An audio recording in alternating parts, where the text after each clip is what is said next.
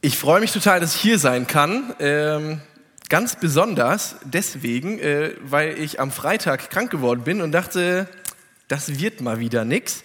Ähm, aber ganz viele Leute haben für mich gebetet und ich glaube, äh, das hat's dann am Ende gebracht. Äh, ich bin hier, ich bin fit und ähm, genau, Flo hat es gerade schon angesprochen, durch meine zwei Funktionen hier im Satt stehe ich auch häufiger auf der Bühne, aber ich gehöre hier auch zum Inventar, also von daher glaube ich, darf ich das. Ähm, Genau, wir machen heute weiter im Johannesevangelium. Und wir bewegen uns ja im Johannesevangelium so in relativ schnellen, zügigen Schritten der Kreuzigung Jesu entgegen. Letzte Woche habt ihr gelesen, wie Jesus im Garten Gethsemane gefangen genommen wird und äh, dann wurde er auch verhört und an dieser Stelle setzen wir heute wieder an. Und das Thema, wenn ihr das bei Instagram oder woanders vielleicht schon gelesen habt, lautet, was ist Wahrheit? Jetzt noch so ein Fun-Fact zu diesem Bild. Ich habe äh, einer künstlichen Intelligenz gesagt, die soll ein Van Gogh-Gemälde von Danilo Vollmer, der predigt, ähm, dingsen und das hat das äh, gemacht. Ja, genau. Cool, oder? Äh, man braucht gar keine Menschen mehr. Man kann einfach künstliche Intelligenz für einen irgendwas malen lassen. Das hat nichts mit dem Thema zu tun und ja, das äh, künstliche Intelligenz wusste nicht, dass ich lieber mit Headset predige. Ähm, genau. Thema ist, was ist Wahrheit? Und wenn ich an das Wort Wahrheit denke, dann muss ich an verschiedene Dinge denken.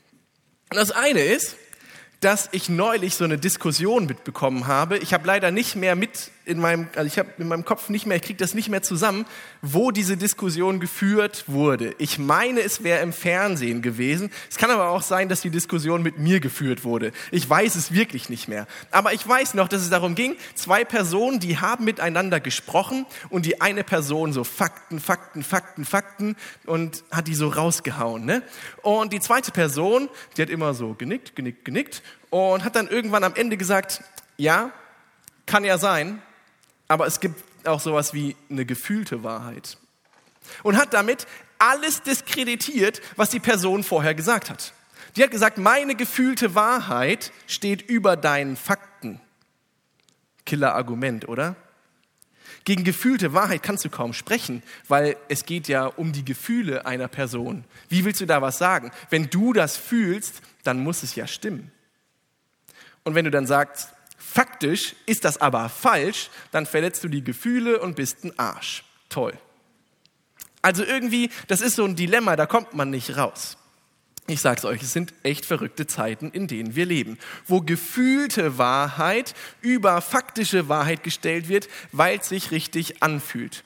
Wir hatten ja gerade eben so ein Mentimeter, äh, wo ihr überlegen konntet, was ist denn zwei Wahrheiten und was ist eine Lüge. Und ihr habt euch für die Antwort entschieden, die für euch gefühlt war, beziehungsweise gelogen war.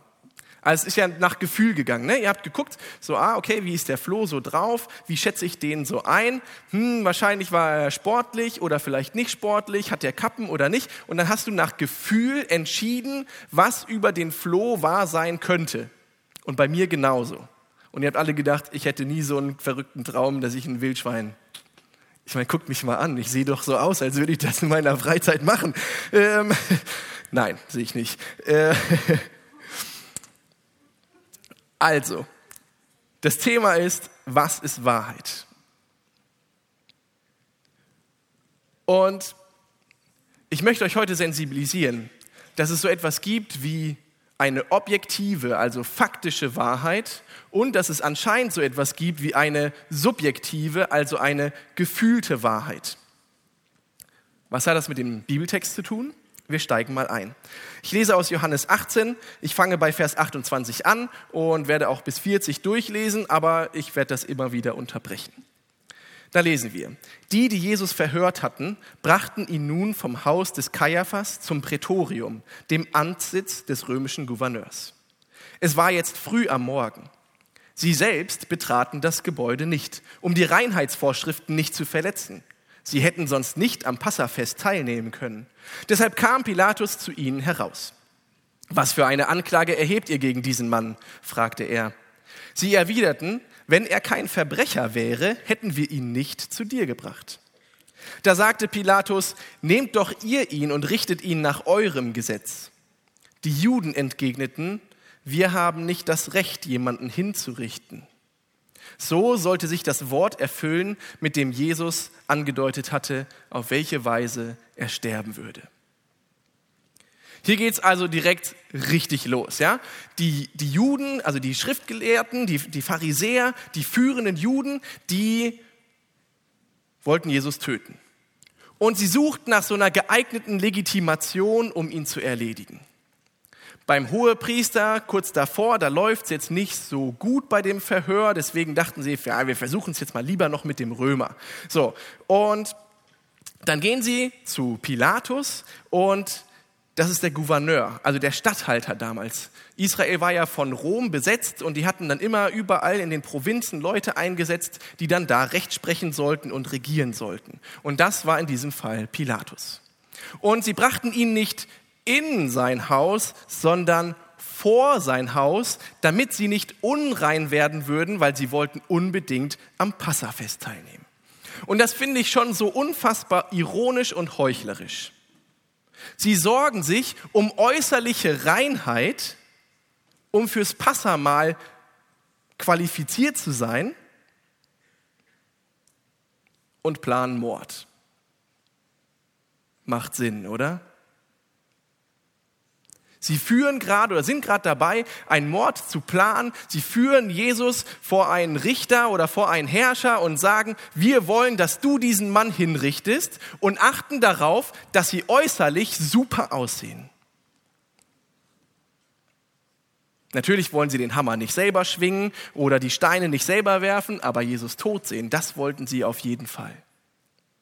Und ich finde diese Heuchlerei auf der einen Seite extrem abstoßend, und auf der anderen Seite fühle ich mich selber auch ein bisschen ertappt. Machen wir das nicht manchmal auch so?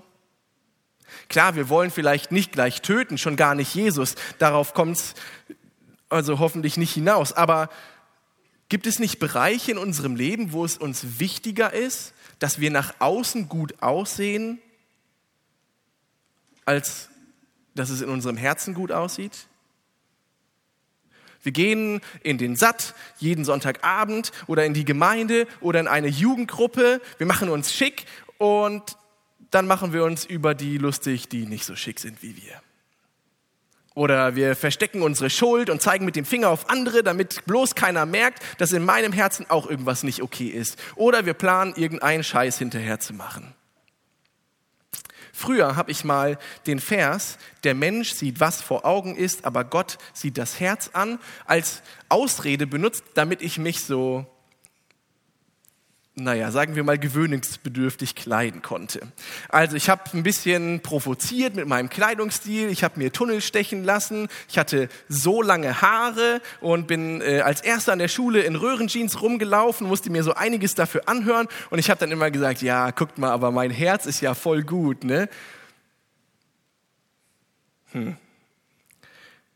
Irgendwie und irgendwann wurde der Vers für mich zu einer Warnung als ich nämlich erkannt habe, dass ich es oft andersrum gemacht habe, dass ich mich außenrum schick gemacht habe, damit niemand gemerkt hat, was in meinem Herzen vor sich geht. Und deswegen ist der Vers für mich zu einer Warnung geworden und nicht nur zu einem Ja, aber dein Herz ist ja so schön und Jesus sieht das, sondern auch zu einer Warnung, dass ich eben nicht irgendetwas tue, sage oder präsentiere, damit ich bei anderen Menschen gut ankomme, aber in meinem Herzen ist dann nur Schmutz. Ich möchte echt sein. Ich möchte real sein. Ich möchte ehrlich sein. Ich möchte, dass Menschen mich und mein Herz sehen, so wie es wirklich ist. Mit aller Schwachheit, mit aller Gebrochenheit, mit dem ganzen Schmutz, der da drin ist. Ich muss mich nicht verstecken. Ich möchte, dass Menschen sehen, dass mein Herz aussieht, wie es ist. Mein größter Wunsch ist natürlich, dass die Leute dann sehen, dass mein Herz so ist wie Gottes Herz, so wie es über David gesagt wird. Aber meistens ist dieser Wunsch relativ weit entfernt von der Realität. Aber ich strebe danach. Ich möchte nicht mein Inneres verstecken und nach außen eine gute Figur heucheln. Wem könnte ich denn was vormachen? Gott? Sicher nichts. Naja, jetzt stehen die führenden Juden aber vor dem Haus von Pilatus und sie wollen, dass er Jesus verurteilt. Und Pilatus fragt, welche Anklage habt ihr denn eigentlich gegen ihn? Und weil die Juden überhaupt nichts gegen ihn in der Hand haben, bringen die so ein kryptisches, naja, also wir hätten ihn ja nicht gebracht, wenn er kein Verbrecher wäre. Das ist ja schon so, wie, wie dumm willst du eigentlich sein vor so einem Richter, ja? Da kommst du und sagst, ja, wir hätten es ja nicht gemacht, wenn er kein Verbrecher wäre, aber du hast nicht einen einzigen Anklagepunkt vorzubringen. Pilatus will mit der Sache eigentlich nichts zu tun haben.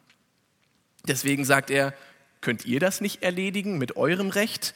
Aber die Juden, die hatten damals wegen der römischen Besatzungsmacht eben nicht das Recht, jemanden hinzurichten. Was wir an der Oberfläche hier sehen, ist, dass die Juden Stress mit Jesus haben. Oder andersrum, Jesus hat Stress mit ihnen.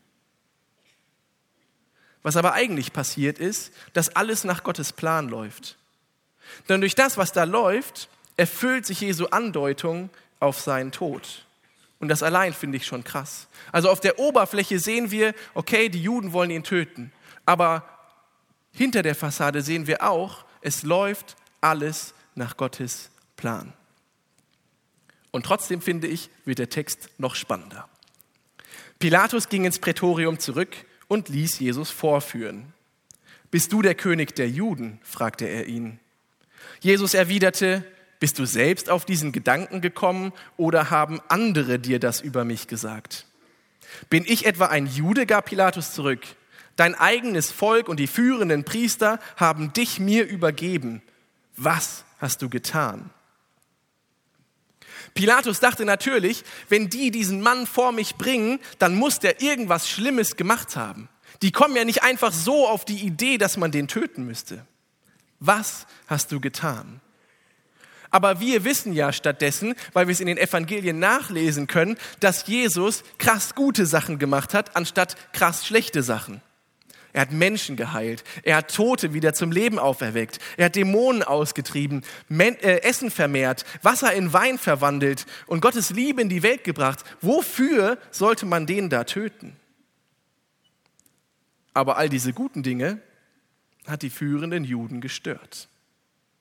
Warum? Da kommen wir gleich noch zu. Ich lese weiter. Jesus antwortete, das Reich, dessen König ich bin, ist nicht von dieser Welt. Wäre mein Reich von dieser Welt, dann hätten meine Diener für mich gekämpft, damit ich nicht den Juden in die Hände falle. Nun ist aber mein Reich nicht von dieser Erde. Da sagte Pilatus zu ihm, dann bist du also tatsächlich ein König? Jesus erwiderte, du hast recht, ich bin ein König. Ich bin in die Welt gekommen, um für die Wahrheit Zeuge zu sein. Dazu bin ich geboren. Jeder, der auf der Seite der Wahrheit steht, hört auf meine Stimme. Wahrheit, sagte Pilatus zu ihm. Was ist Wahrheit? Was ist Wahrheit? Genau das versucht Pilatus gerade rauszufinden. Die Juden wollen, dass Jesus gekreuzigt wird, aber Jesus steht da und sagt, mein Reich ist doch gar nicht von dieser Welt. Wenn es von dieser Welt wäre, dann hätten doch meine, meine Nachfolger mich verteidigt. Ja, ich bin ein König, aber nicht von dieser Welt. Und für Pilatus muss das unfassbar verwirrend gewesen sein, zwischen diesen zwei Parteien zu stehen. Die einen sagen, du musst ihn töten, und der andere sagt, na ja, aber ich habe ja nichts gemacht. Und zweitens, mein Reich ist nicht von dieser Welt, sonst hätten die mich doch verteidigt. Was ist denn jetzt die Wahrheit? Hat Jesus recht? Haben die Juden recht? Was geht hier vor? Und damit brach Pilatus das Verhör ab und ging wieder zu den Juden hinaus. Ich kann keine Schuld an ihm finden, erklärte er. Und hier muss man direkt mal Halt machen. Irgendwie muss Pilatus an dieser Stelle schon so ungefähr gewusst haben, was ist die Wahrheit. Er hat gesagt, ich kann keine Schuld an diesem Mann finden. Und dann sagt er, nun habt ihr ja nach eurem Brauch Anspruch darauf, dass ich euch am Passafest einen Gefangenen freigebe. Wollt ihr, dass ich euch den König der Juden freigebe? Als ob Pilatus den Juden so sagen wollte, ist das nicht offensichtlich hier, was hier vor sich geht? Der ist unschuldig. Wäre es nicht besser, wir würden ihn freilassen? Nein, den nicht, schrien sie zurück. Wir wollen Barabbas. Dieser Barabbas war ein Verbrecher. Ihr habt diese Story vielleicht nicht zum ersten Mal gehört oder gelesen. Und ihr wusstet ungefähr, was da passieren würde in diesem Verhör von Pilatus. Aber wenn man genau darüber nachdenkt, dann muss man doch sagen, das ist verrückt. Es ist doch verrückt, was da läuft. Pilatus bietet dem Volk an, einen unschuldigen Menschen freizulassen, jemanden, an dem keine Schuld zu finden ist, jemand, den man ein paar Tage vorher noch wie ein König bejubelt hat in der gleichen Stadt. Und er sagt, ist das nicht offensichtlich, dass das der Richtige wäre, für den man sich jetzt entscheiden könnte, den man nicht kreuzigen könnte? Und das Volk ruft, nein, wir wollen aber lieber einen Verbrecher, einen Mörder und einen Unruhestifter. Wir wollen den wieder frei haben. Dieser Jesus, der stört uns mehr. Kreuzige ihn. Warum machen die das? Also natürlich gibt es einiges an Prophezeiungen und es gehört zu Gottes Plan. Aber überlegen wir mal aus der Perspektive des Volkes, wie es da vielleicht aussieht. Warum entscheiden die sich für einen Barabbas und nicht für einen Jesus? Und hier kommen wir an einen wichtigen Punkt, wenn wir an das Thema Wahrheit denken. Denn das eine ist, dass ihre Entscheidung höchstwahrscheinlich ganz viel von Gefühlen und Emotionen geprägt wurde. Und hier wird das Thema auch real für uns. Wenn deine Wahrheit, also deine Überlegung, wen will man frei haben, wer ist vielleicht gut und richtig, wenn wir an Pilatus denken. Wenn deine Wahrheit auf deinen Gefühlen basiert, dann wirst du das wählen, was sich in dem Moment richtig, gut, bequem oder angenehm anfühlt. Anstatt das, was langfristig gut für dich ist und was wirklich wahr ist. Also, wenn deine Wahrheit auf deinen Gefühlen basiert, entscheidest du dich für das Bequeme, für das Angenehme, anstatt für das, was langfristig gut für dich ist und was wirklich wahr ist. Und deshalb wählt das Volk Barabbas, weil es in dem Moment hatte es sich richtig und gut angefühlt, ihn zu wählen. Und wir denken heute natürlich, dass das verrückt ist. Aber wenn wir ehrlich sind, treffen wir unsere Entscheidungen heute viel zu häufig auch so.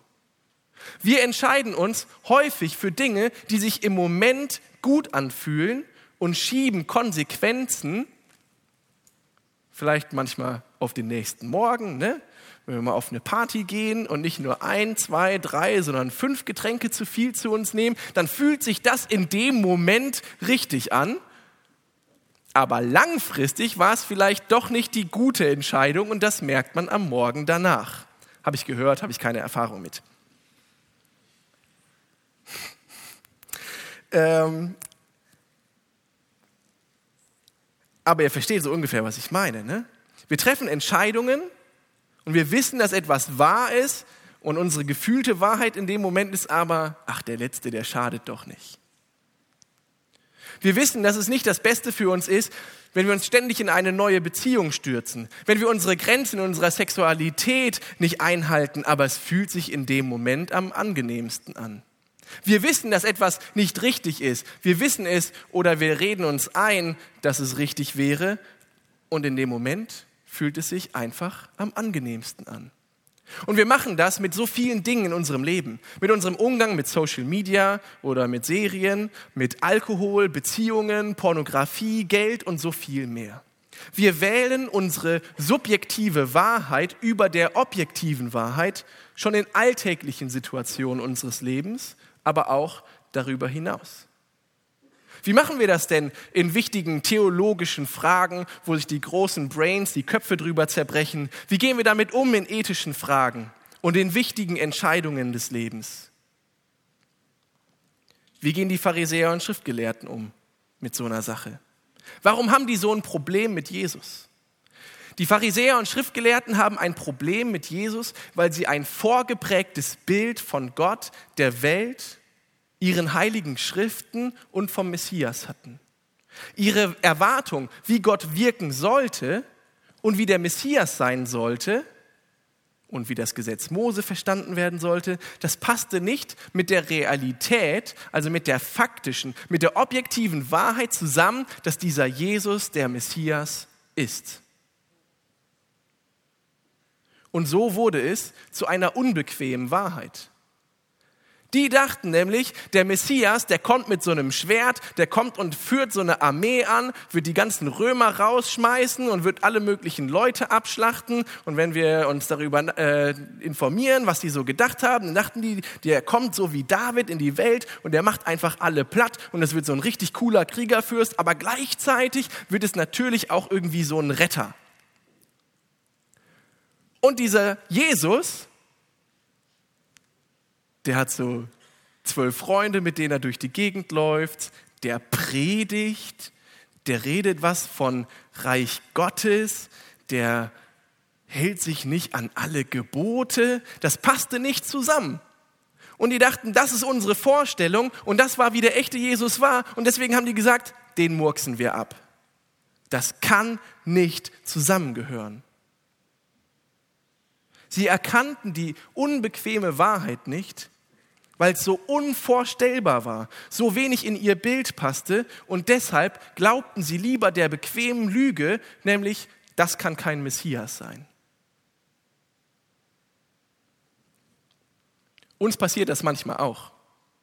Wir haben auch ein vorgeprägtes Bild von Gott, von der Welt, von der Bibel, von uns Menschen und davon, wer Jesus ist. Und alles, was in unserem Leben läuft und passiert, und was wir in der Bibel lesen oder in Predigen, Predigten hören, das läuft durch diesen Filter, durch dieses vorgeprägte Bild, was wir haben. Jetzt ist natürlich die Schwierigkeit, dass wir in der Bibel nicht immer eindeutige, ganz klare Antworten auf jede Frage in unserem Leben haben. Bestes Beispiel sind Dinge, die damals noch nicht existierten, wie darf man einen Fernseher besitzen oder sowas. Aber das sind ja Fragen, die uns in 2023 zum Glück nicht mehr so intensiv beschäftigen. Wäre zumindest besser so. Aber dadurch, dass die Bibel nicht eindeutig und, also in manchen Fragen nicht eindeutig ist. Ja, das möchte ich auf jeden Fall betonen, dass die Bibel in vielen Dingen sehr eindeutig und klar ist. Aber deswegen gibt es auch nicht in jedem Thema für jede Frage die eine Meinung. Die Bibel muss ausgelegt werden. Und trotzdem erkenne ich in unserer Gesellschaft einen ziemlich ungesunden Trend. Dass wir nämlich gerne mal eine unbequeme Wahrheit gegen eine bequeme Unwahrheit, also eine bequeme Lüge tauschen, weil sie sich vielleicht richtig anfühlt oder gut. Ich habe beschlossen, hier nicht mehr zu tief ins Detail zu gehen. Dafür werden dann die Fragen vielleicht eher nachher, weil ich denke, dass meine Meinungen und meine Auslegung in der Bibel begrenzt ist, weil ich bin ein menschliches Wesen und ich möchte euch jetzt hier nicht indoktrinieren, aber ich glaube, dass es wichtig ist, dass wir nicht unbequeme Wahrheit eintauschen gegen eine bequeme Lüge. Ich möchte auf zwei entscheidende Punkte allerdings eingehen. Und der eine Punkt ist, Erlösung für dein Leben kommt nur durch Jesus Christus. Es gibt keine andere Möglichkeit. Wir haben das heute, diese Vorstellung oft, denn wenn wir hier eine, eine Talkrunde machen würden mit äh, anderen Religionen, dann würde immer dieser Satz kommen, ja, das ist jetzt deine Wahrheit und meine Wahrheit ist das und das. Aber ich sage euch, Jesus ist der Einzige, der dich von deiner Schuld befreit. Durch seinen Tod am Kreuz hat er deine Beziehung zu Gott, dem Vater, wiederhergestellt. Und wenn du dieses Opfer für dich persönlich annimmst, dann bist du ein Kind Gottes. Es gibt keinen anderen Weg.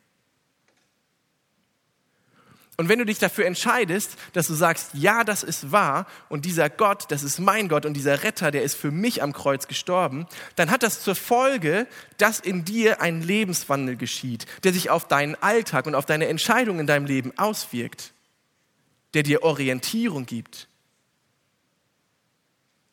Ich habe immer wieder so Gespräche mit Leuten, die sagen, ach komm, Danilo, bei dieser Frage des Lebens, da sagt die Bibel ja, gar nicht eindeutig, dass sie dafür oder dagegen ist. So schlimm kann es dann ja gar nicht sein. Und dann kann ich ja machen, was ich will. Oder noch besser ist, man äh, zitiert 1. Korinther 6, Vers 12, aber nur die ersten vier Wörter. Da steht, alles ist mir erlaubt. Mein Lieblingsbibelvers. Alles ist mir erlaubt. Aber wenn man weiterliest, dann steht da, alles ist mir erlaubt. Wer so redet, dem antworte ich, aber nicht alles, was mir erlaubt ist, ist auch gut für mich und für andere. Alles ist mir erlaubt, aber es darf nicht dahin kommen, dass ich mich von irgendetwas beherrschen lasse. Das klingt irgendwie überhaupt nicht mehr so, als könnte ich mit meinem Leben machen, was ich will und es gibt überhaupt gar keine Konsequenzen und es ist alles egal. Und dazu kommt, was Petrus in seinem ersten Brief schreibt, Kapitel 1, Vers 13 bis 16. Richtet euch daher ganz auf Jesus Christus aus. Lebt so, dass ihr für sein Kommen bereit seid. Bleibt wachsam und besonnen und setzt eure Hoffnung völlig auf die Gnade, die euch erwiesen wird, wenn er in seiner Herrlichkeit erscheint. Richtet euch als gehorsame Kinder Gottes nicht mehr nach den eigensüchtigen Wünschen aus jener früheren Zeit, als ihr noch nichts von Christus wusstet. Der, der euch berufen hat, ist heilig. Darum sollt ihr ein durch und durch geheiligtes Leben führen. Es heißt ja in der Schrift, ihr sollt heilig sein, denn ich bin heilig. Und wenn wir mal ganz, ganz ehrlich sind, würde ich diesen Text unter die Kategorie unbequeme Wahrheit packen. Reden wir uns nichts ein. Wir müssen zurück zur Wahrheit und weg von unserer subjektiven, gefühlten Wahrheit. Denn am Ende zählt es einfach nichts, was du gefühlt hast, sondern was wahr ist, zählt. In 2 Timotheus 4, Verse 3 bis 6 wird sogar von unserer modernen Handhabung mit Wahrheit gewarnt. Da steht, denn es kommt eine Zeit, da werden die Menschen der gesunden Lehre des Evangeliums kein Gehör mehr schenken. Stattdessen werden sie sich Lehrer aussuchen, die ihren eigenen Vorstellungen entsprechen und die ihnen das sagen, was sie hören möchten. Sie werden die Ohren vor der Wahrheit verschließen und sich Legenden und Spekulationen zuwenden. Du aber sollst besonnen bleiben, was auch immer geschieht. Sei bereit zu leiden, erfülle unbeirrt deinen Auftrag als Verkündiger des Evangeliums. Übe deinen Dienst mit ganzer Treue aus. Wegen diesen Versen möchte ich nicht glauben und verkünden, was sich wahr oder richtig anfühlt, sondern wovon ich überzeugt bin, dass es wahr ist. Weil es sich an der Bibel orientiert, weil es sich als wahr erwiesen hat in meiner Beziehung zu Jesus. Und dabei muss ich lernen, dass Jesus mich, mein Herz und meine Erkenntnis von Wahrheit dauerhaft verändern kann. Weil Jesus eben manchmal nicht in mein Bild von ihm reinpasst. Weil Jesus eben manchmal doch anders wirkt, als ich es mir vorstelle. Deswegen muss mein Herz wandelbar sein, weil ich bin nicht der Schöpfer, sondern Gott. Ich habe nicht alle Wahrheit erkannt, sondern Gott. Ich bin nur ein Mensch. Ich glaube, das muss man sich täglich mal sagen. Ich bin nur ein Mensch. Ich möchte nochmal zurück zu Pilatus, der vor Jesus steht und fragt, was ist Wahrheit? Was ich so spannend finde an dieser Frage ist, dass die Wahrheit in Person direkt vor ihm steht. Absurd, oder? Wahrheit ist nämlich nicht eine Sache, nicht ein Was, sondern Wahrheit ist eine Person. Jesus sagt selbst in Johannes 14, Vers 6, ich bin der Weg, ich bin die Wahrheit und ich bin das Leben. Zum Vater kommt man nur durch mich. Wenn also Jesus die Wahrheit sagt darüber, dass er die Wahrheit ist, dann bedeutet das drei Dinge. Das erste ist, Wahrheit ist Beziehungssache. In Johannes 1, Vers 14 heißt es, er, der das Wort ist, wurde ein Mensch von Fleisch und Blut und lebte unter uns.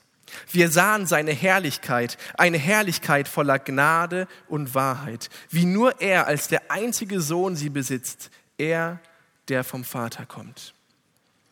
Die Wahrheit ist keine abstrakte Idee, keine Philosophie, der du hinterherjagen kannst und irgendwann hast du sie gefunden oder sie bleibt dir vielleicht doch verschlossen, sondern die Wahrheit ist ein Erlöser, der mit uns in Beziehung treten möchte. Und das Zweite ist, Wahrheit ist unveränderlich. In Hebräer 13, Vers 8 steht, denn Jesus Christus ist immer derselbe, gestern, heute und in alle Ewigkeit. Und das Dritte, die Wahrheit macht frei. Gott ist die Quelle des Lebens und er ist der Ursprung der Wahrheit. Und sein Ziel war immer die Erlösung von uns Menschen. Jesus sagt in Johannes 8, Vers 31 und 32 zu den Juden, die nun an ihn glaubten, sagte Jesus, wenn ihr in meinem Wort bleibt, seid ihr wirklich meine Jünger. Und ihr werdet die Wahrheit erkennen und die Wahrheit wird euch frei machen. Die Wahrheit ist nicht dazu da, uns zu unterdrücken, uns einzuengen, uns zu limitieren, sondern um uns frei zu machen. Pilatus fragt, was ist Wahrheit? Und er starrt der Wahrheit dabei ins Gesicht. Wahrheit ist nicht ein Was, sondern ein Wer. Die Wahrheit hat einen Namen und dieser Name lautet Jesus Christus. Und im Verhör sagt Jesus das selbst. Er ist in diese Welt gekommen, um ein Zeuge für die Wahrheit zu sein. Er wollte uns zeigen, wie die Wahrheit wirklich ist. Und durch Jesus haben wir ein klares Bild davon, wer Gott ist und wie er ist und was er für uns im Sinn hat. Dass es damals trotzdem eine Masse an Menschen gegeben hat, die gesagt haben, wir wollen lieber den Tod sehen als Barabbas. Das halte ich persönlich für vollkommen verrückt. Aber ich denke, heute, wenn wir unsere Entscheidungen treffen, wenn wir überlegen, was es für mich war, dann haben wir eine Wahl. Zum einen dafür, dass wir uns in unseren alltäglichen Entscheidungen nicht mehr von dem richten lassen, was sich für uns richtig anfühlt, weil es die angenehmere und die bequemere Lüge ist. Und wenn wir jetzt mal diesen Bibeltext nehmen, dann kann das sein, dass du damit alleine dastehst. Das ganze Volk hat gebrüllt, nein, wir wollen den Jesus nicht. Und wenn du dann da alleine stehst und sagst, äh, hallo, ich möchte aber, dann kann das auch mal unangenehm werden. Aber ich möchte dir Mut machen, dass du dich nicht danach richtest, was alle anderen um dich rum sagen.